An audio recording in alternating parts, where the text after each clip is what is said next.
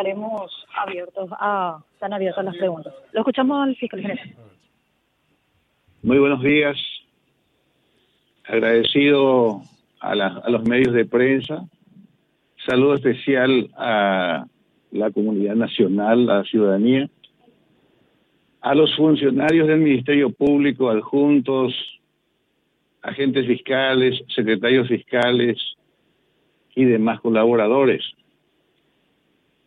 Hemos empezado nuestra gestión hace 100 días eh, con el lema de ordenar la casa.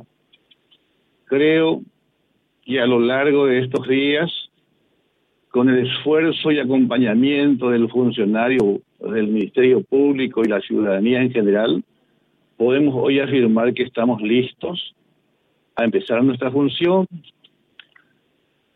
De hecho, desde el comienzo de la gestión nuestra, ya empezamos a desempolvar muchos casos que por riesgos de prescripción tuvimos que hacerlo rápidamente, simplemente con los niveles de información que hasta ese entonces tuvimos.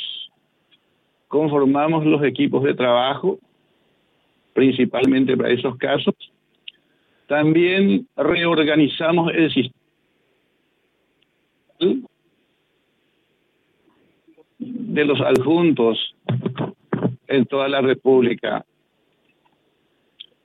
A cada a fiscal adjunto lo ubicamos en su sitio y por carencia de mayor cantidad de gente en el puesto tuvimos que duplicar algunos. Hoy las expectativas se acrecientan.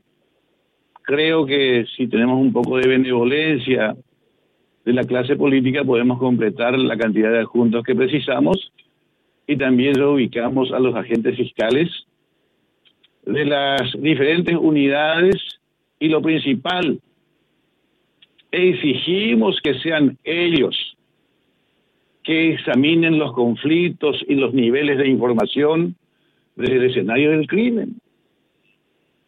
Habíamos hecho nuestras críticas eh, de la dejadez, del relajamiento y hoy creo que esas etapas superamos. A 100 días de gestión, más que estar listos para empezar nuevas tareas, creemos que estamos en condiciones de dar respuestas a la ciudadanía, de estar presentes en los escenarios y principalmente también precautelar las otras misiones del Ministerio Público Hablamos que son misiones constitucionales la representación de la sociedad, algunas muestras de esos inicios, con la necesidad de ampliar horizontes en el mismo aspecto. Hablamos de la ocupación de los problemas elementales indígenas. Eh, estamos desarrollando las tareas en ese mismo orden. Y, y cómo no, el ocuparse de todo lo que es medio ambiente, aspectos también que tienen la más amplia preocupación de nuestra parte. Con las reasignaciones de los adjuntos a sus sitios, pretendemos que estas entidades que son también del Ministerio Público tengan eficaz atención. Y a ese, a ese norte dirigimos nuestros afanes. Hemos dicho que el Ministerio Público tiene ambiciosos programas para el 2023 y en los próximos años. La necesidad de contar con predios propios y aquellos inclusive que son hoy del Ministerio Público, pero cuya administración no les corresponde aún. Por ejemplo, ese espacio físico que está al costado del Palacio de Justicia, que hoy es taller policial. Hemos empezado a hacer las gestiones para que ese predio pase a ser del Ministerio Público.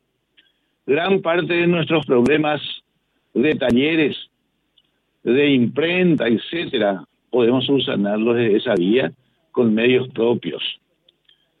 Empezamos las tareas de gestión para que ese bien se incorpore al dominio del Ministerio Público y creo que tendríamos alguna acogida favorable si esto fructifica. De nuestra parte, ofrecemos esta tarea en pro de la ciudadanía y de nuestra parte simplemente repetimos que estamos en condiciones de ofrecer de hoy en más mejor servicio. Gracias por la presencia, respetuoso saludo a la comunidad activa y en fin a todos los paraguayos que pretenden que su institución funcione. Nuestro lema en adelante es que esto cada vez vaya mejor y que se nos permita continuar con esta gestión. Gracias.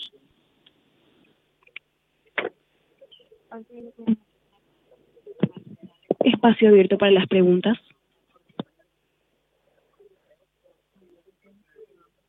Si pueden acercarse acá, por favor, para que todos podamos escuchar. Buen día, fiscal. ¿Cómo está, doctor? Respecto, una consulta respecto al caso Fretes. Eh, sabemos que el doctor Antonio Fretes es ministro, tuvo y sigue teniendo un importante poder político, judicial, todo lo que eso conlleva. Y el caso Fretes, bien, obviamente pondrá a prueba lo que es el fiscal general, el nuevo fiscal general ya hace tres meses, hace 100 días. Y queremos, la consulta más que nada es consultarle por qué todavía hasta el momento no se abrió o no se ahondó en la investigación relacionada no solamente a Antonio Fretes, sino todo lo relacionado al clan Fretes. Correcto. Ninguna causa tiene atención privilegiada o en desmedro. Fíjense que nosotros tenemos estos casos, son eh, casos heredados de administraciones anteriores. Hay alguna carpeta abierta sobre el mismo clan, creo que referido a los hijos, pero la exigencia, la exigencia procesal que también lo tomamos nosotros como orientación genérica a los agentes fiscales, no se olviden que ellos tienen autonomía funcional investigativa, es el norte Estado de Derecho. Si hay evidencias las veces que ocurra, probablemente va a haber una respuesta del Ministerio Público. Las publicaciones son a veces un buen mecanismo de introducción de la información al proceso, pero hay que convertir esas informaciones en evidencias, evidencias que deben ser plasmadas en la realidad práctica. Ese es el trabajo del Ministerio Público y en ocasiones recurre a fuentes propias en ocasiones de fuentes internacionales, etcétera, que de alguna forma afecta a una rapidez. Yo no quiero una imputación al día siguiente bastante endeble o engorroso. Esa es una información a lo mejor eh, muy importante, pero todavía que hay que procesarlo. En la fiscalía debe ser responsable con las imputaciones porque se afectan a las garantías constitucionales y procesales de, todo, de, cualquier modo o de todos modos, la certeza que debe tener es el nivel de información que se requiere en cada etapa. Y bueno, se, se trabaja sobre ello. Y en cada, en cada caso habrá una referencia, pues los casos deben de alguna forma merecer una respuesta del Ministerio Público. Buen día, fiscal. Le saluda Anaya Acevedo de Canal 9. Quisiera saber cómo prosigue la investigación a Hugo Velázquez. Ustedes saben que Hugo Velázquez tiene una mención de la Embajada de los Estados Unidos y en ese sentido se están haciendo los trámites que deben hacerse. Se está recabando información eh, de la misma fuente originaria de Estados Unidos y estamos trabajando sobre lo mismo. Y hay informaciones al respecto. Hoy debe evaluarse esa información y de acuerdo a ello responder con un estándar requerido por la norma. Las opciones imputación, desestimación o archivo fiscal son las previstas en la norma. Cualquiera de esas opciones son salidas que pueden eh, plantearse en todos los casos. Y estamos en la misma situación con respecto al vicepresidente de la República. Buenos días, fiscal. Eh, justamente sobre los significados por la Embajada de Estados Unidos, ¿cómo se trabaja y cómo está el acceso a información a lo que tiene la Embajada? Porque en el periodo anterior se había dicho de que no se había brindado toda la información necesaria o no se podía iniciar muchas investigaciones con la información que había sido proveída por, por los Estados Unidos. ¿Se pudo ampliar, se pudo mejorar esa relación con ellos? El relacionamiento y la información son cuestiones que tienen que ver con la cooperación internacional. Sucede a veces que tenemos problemas en difundir las informaciones. Yo soy muy consciente que la ciudadanía y la clase política, peticiones del Senado inclusive, plantean temas como conocer el contenido de una investigación y no siempre es posible.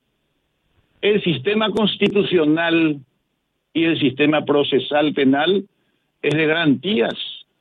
Desde el momento que haya una confrontación motivada por un delito, está el Estado como está, está también el particular garantido. ¿Hasta qué momento, en qué momento debemos publicar los pormenores de una investigación? El propio Código Procesal Penal nos dice en forma clara, a partir de la existencia de una acusación recién, hablamos de una necesidad objetiva de presentar el caso con los acusados presentes, etcétera. Entonces, es bueno que generemos expectativa y me encanta que la ciudadanía acompañe, pero no siempre, no siempre, so pena de, lo, de los derechos individuales del garantido se pueden publicar esas informaciones. Estos días me preguntaron sobre el caso Pechi, que yo referí en forma clara, diciendo que el caso Pechi, homicidio, es una tramitación que se hace en Colombia, obviamente, la territorialidad, la territorialidad de la ley penal exige que sea así. Y en segundo orden tenemos una carpeta de cooperación nacional, de internacional, perdón, que lo tramitamos en el país. Fíjense qué peligroso sería publicar como la gente cree el contenido de esa carpeta investigativa. Hay personas que justamente no tiene que revelar la identidad para que nos dé una colaboración. Hay grabaciones que tenemos que ver y cotejar con cruces, etcétera. Entonces no es tan fácil, ni, ni, ni es tan de garantías publicar todo lo que se tiene en una investigación preliminar. Esto es bueno transmitir con esta proyección porque no es negativa institucional, tiene que ver con el orden jurídico y la protección de los datos que obra en una, en una investigación preliminar. Doctor, ya se puede saber qué hace el Tribunal de Disciplina e Inspectoría y también el Consejo Asesor en la Fiscalía que usted había prometido cuando eh, estaba como candidato a fiscal general del Estado. Eh, hay un organismo interno, Asuntos Internos, Inspectoría General, que tiene hoy bastante trabajo en todo lo que es administración disciplinaria. Aquella gente que inclusive tienen proceso penal también pasaron por ahí eh, están eh, sumariadas, algunas con suspensión, en fin, detalles técnicos que hacen a la labor de la Inspectoría General. La super, el, el Consejo Asesor es una institución, estos días llamamos a una reunión genérica, para los adjuntos en primer término para empezar organizando esa tarea. Creo que vamos a llamar a la primera reunión del Consejo Asesor compuesto por agentes fiscales y fiscales adjuntos a una reunión justamente eh, para el mes de julio. Esta no es una esa es una, una reunión de información precisamente para que el Consejo Asesor lance los puntos que debemos observar en interés de la institución. Y eso está pendiente para el mes de julio. Buen día, doctor Hugo Aguilera, de Radio Primero de Marzo y Mega TV. Usted apuntó a destruir todas las rocas que existen y compartir el crimen organizado, pues prácticamente los primeros anuncios de su gestión. ¿Cuál es la situación actual en cuanto a eso? Y también el, de, de, digamos, de los abrazos políticos y demás. ¿Cuál es la situación actual, doctor, en cuanto a eso? Bueno, yo creo que las cosas fueron objetos de primera muestra en esta orientación que menciona el periodista. Hemos creado la figura de los adjuntos como mecanismos de control zonal. Hemos hecho relevamiento de todas aquellas personas que tenían mucha mucha misión, muchas zonas en su poder, reorganizamos completamente y francamente creo que con esa primera medida hizo que la autoridad del adjunto se sienta en cada región. A eso unimos, unimos la necesidad de ir rotando, reasignando a los agentes fiscales en diferentes zonas. Y lo hemos hecho en las zonas, en, la, en, en las comarcas más sensibles. Hemos cambiado fiscales de Ciudad del Este, de Encarnación, área capital, etcétera, aquellos que son, a nuestro juicio, los que generaban algún tipo de dificultad. Fíjense, en esto, en esta pregunta me parece muy importante señalar que en realidad ese tipo de determinaciones no debe extrañar a nadie. El quedar eh, asentado en un mismo sitio a un agente fiscal o de diferentes personas crean la suerte de armonía y amistad con todos los grupos y son proclives a, la, a las roscas, que es lo que criticamos. Eh, con los movimientos se pretende justamente que el Ministerio Público tenga esa orientación clara que el objetivo es el cumplimiento de la misión. El agente fiscal sabe que si concursó para un cargo puede estar o no estar en un sitio y no nos deben extrañar. Hasta veces es sano cambiar a fiscales de zona cuando definitivamente están siendo muy afectados en su persona en forma negativa o en positivo. En forma negativa es aquel que es muy atacado por diferentes sectores eh, eh, y si es así, la ciudadanía cree, o sea, puede creer inclusive cuando hace bien que hay un potencial peligro, ya no confía en su labor eh, y no tenemos evidencias para sacarlos como la gente quiere entonces el mecanismo es la rotación eficaz y oportuna. Buen día, fiscal Alejandra Reynoso de Paraguay TV. Sobre los avances de la investigación sobre el tema Metrobús, que la ciudadanía siempre está muy pendiente de, de alguna respuesta.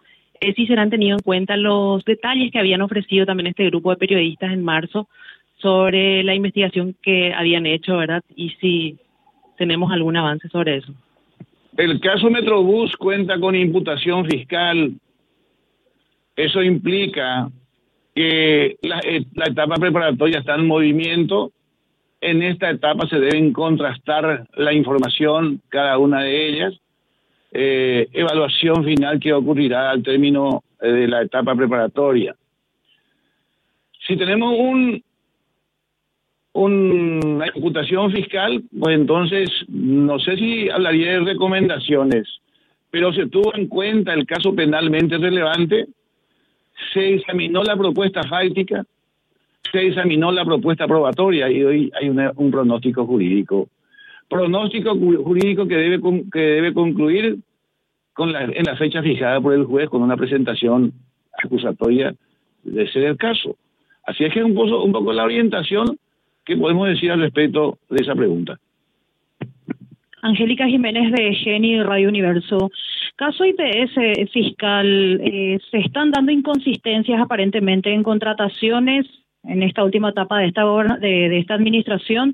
Incluso ha intervenido también la Dirección Nacional de Contrataciones Públicas. ¿Qué está haciendo la Fiscalía para poder también detectar e identificar algún tipo de hecho punible en el mal manejo de administración de los recursos del IPS que, como usted sabe, afecta a millones de paraguayos por una mala administración. El concepto de administración no es en realidad de nuestra competencia, ese es un tema particular y a lo mejor hasta de Contraloría. A nosotros nos interesa el fenómeno del hecho punible y estamos en esa fase previa preliminar de recolección de evidencias, de elementos de juicio, y una vez que tengamos mayores fuentes, mayores elementos, probablemente tengamos una conclusión. Ese es un tema relativamente reciente, así es que en, la etapa de recolección de evidencias, que es lo que corresponde.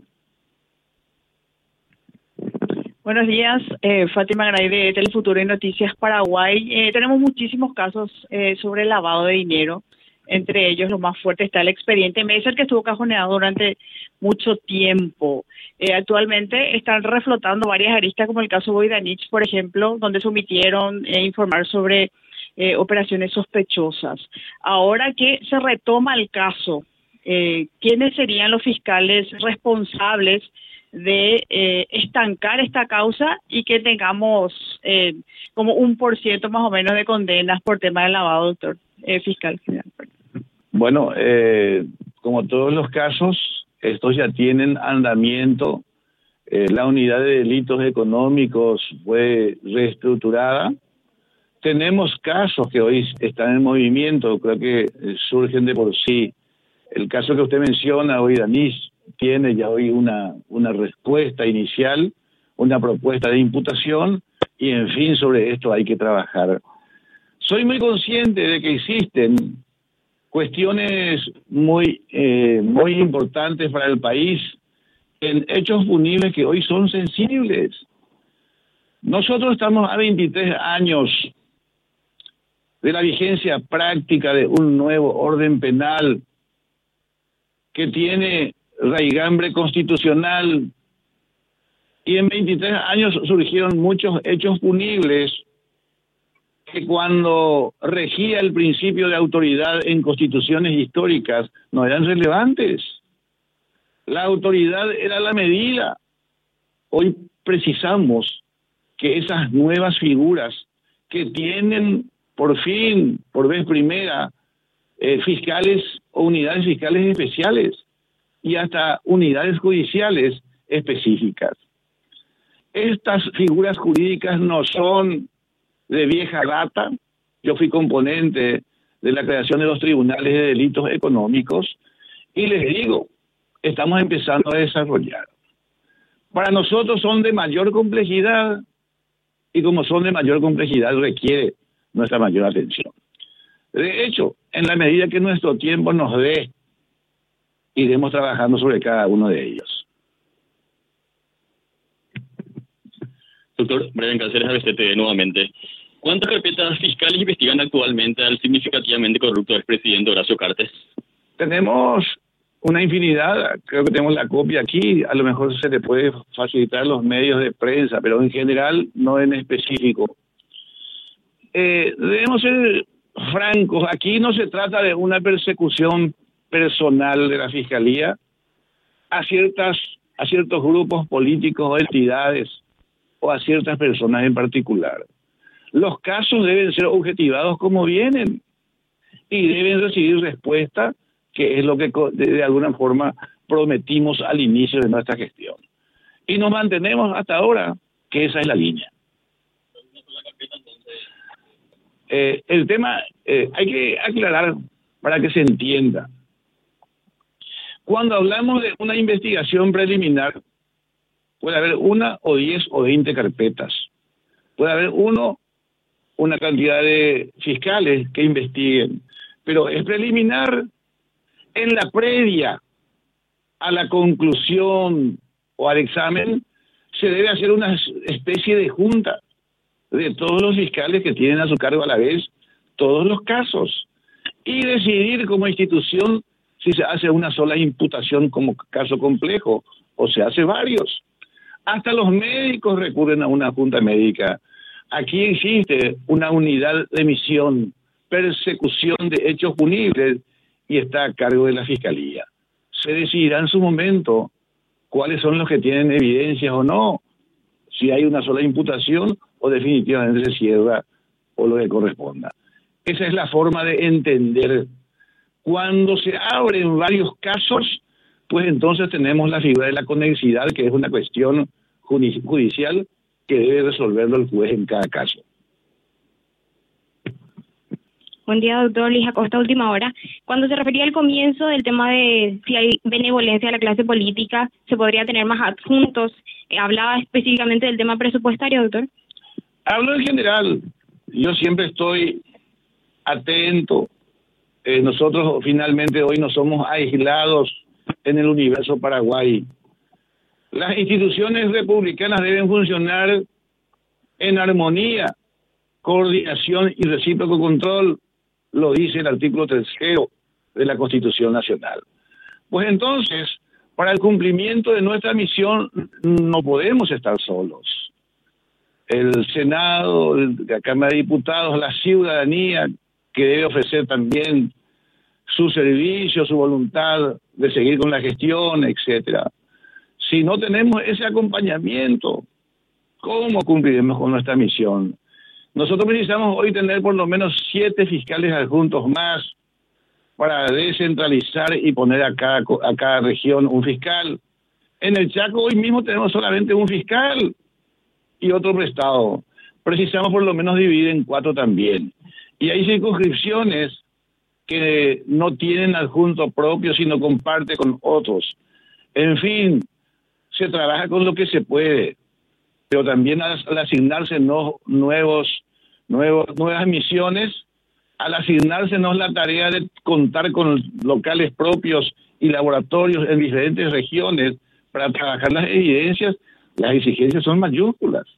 Pues entonces también hay que ser conciencia y crear conciencia desde la comunidad que el Ministerio Público vino para quedarse y debe contar con medios para cumplir con su servicio. Casi el único servicio que hasta ahora está contemplado en el presupuesto general de gastos de la nación es el servicio de la acción pública. Y aún ahí tenemos dificultades prácticas de implementación. Así es que eh, es un poco un llamado a conciencia porque depende mucho de, este, de estos factores para que tengamos realmente un Ministerio Público solvente y capaz de definir los conflictos. Muy buenos días, doctor. Eh, con relación a cómo va también el caso eh, de Arnaldo Yucio, que tenía también eh, denuncias al menos por vínculos con el narcotráfico, ¿cómo continúa ese caso? Y del mismo modo, está en investigación preliminar. No se olviden que la denuncia, por más certera o por más veraz que aparezca, es simplemente un mecanismo de introducción de la información al proceso. Esa información debe ser acompañado con la búsqueda de evidencia en cada uno de los puntos. Hay muchos casos que están en investigación preliminar que todavía no tienen conclusión o por lo menos evidencias en un estándar informativo que merezca ser procesado a nivel judicial. Doctor José Haidt de Radio Caritas. Eh, hablaban de casos que fueron estancados o casos que fueron cajoneados y usted decía de que se, va a hacer, se hacen rotaciones de fiscales ahora. Pero ¿qué medidas se toman contra esos fiscales que cajonearon o pararon ciertas investigaciones o no utilizaron todos los recursos que tenían para investigar? Incluso algunos fiscales fueron denunciados por miembros del Senado. ¿Qué medidas se toman con ellos internamente? Denme tiempo. He dicho que muchos de ellos tienen eh, hoy sumario administrativo en, en Inspectoría General. Eh, también está la prioridad, aún con la carestía, eh, de lo cual parece, padecemos hoy, mencionamos que hay mucha voluntad y estamos moviéndonos en todos los niveles. Estamos justamente al 100 días y yo creo que hacemos un recuento rápido de cinco años más o menos por estos casos y aquellos que están eh, en vísperas de extinción o prescripción priorizamos. Es la tarea que nos corresponde. Y en ese, a ese menester dedicamos prácticamente eh, de seis y media de la mañana hasta las 20, 20, 30. Imagínense. Así es que eh, los problemas no son ni siquiera creados en esta administración, son de años atrás.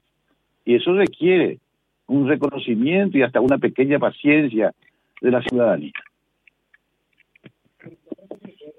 El fiscal general del Estado acaba, culminó la conferencia de prensa y bueno, y como escucharon compañeros, se le preguntó al fiscal sobre varias causas puntuales, pero eh, según mi parecer respondió a grandes rasgos con se está trabajando, se están recolectando los elementos y quiso también tener precaución con la información que, que se brinda ahora es raro la explicación que dio, la respuesta que dio, porque no fue una explicación, al caso Giusio. Dijo, es lo mismo, estamos en la investigación preliminar. Hace un año y medio. En carreta están haciendo la investigación preliminar, como una pierna le pide a la otra permiso antes de dar el paso. Eh, demasiado lento. Además hay documentación gráfica. Eh, hay documentaciones de otro tipo, llamadas telefónicas, declaraciones contradictorias entre la titular de la Senad y el ministro del Interior. Son muchas cosas. ¿eh? Ninguna respuesta eh, de las consultas que se le hizo implicaron algún avance de lo que ya se sabía. Exactamente. Eh, todos, eh, como le había mencionado, teníamos preguntas puntuales sobre varias causas, pero en todas se atinó a decir de que eh, fue muy garantista, que es lo que vimos el perfil también del fiscal general, resguardando esa información, pero eh, no respondió por lo menos el avance o qué, en qué estado se encuentra cada denuncia, desde los significativamente corruptos hasta Yucio, IPS también que le preguntamos y otras, pero bueno. Eh, es el resumen que dio el fiscal en sus, en sus 100 días de administración. Bueno, muy bien. Gracias, Angélica. A ustedes, señores. Hasta luego. Hasta luego. Lo único nuevo en la gestión del ministro, aparte de las lomadas del titular del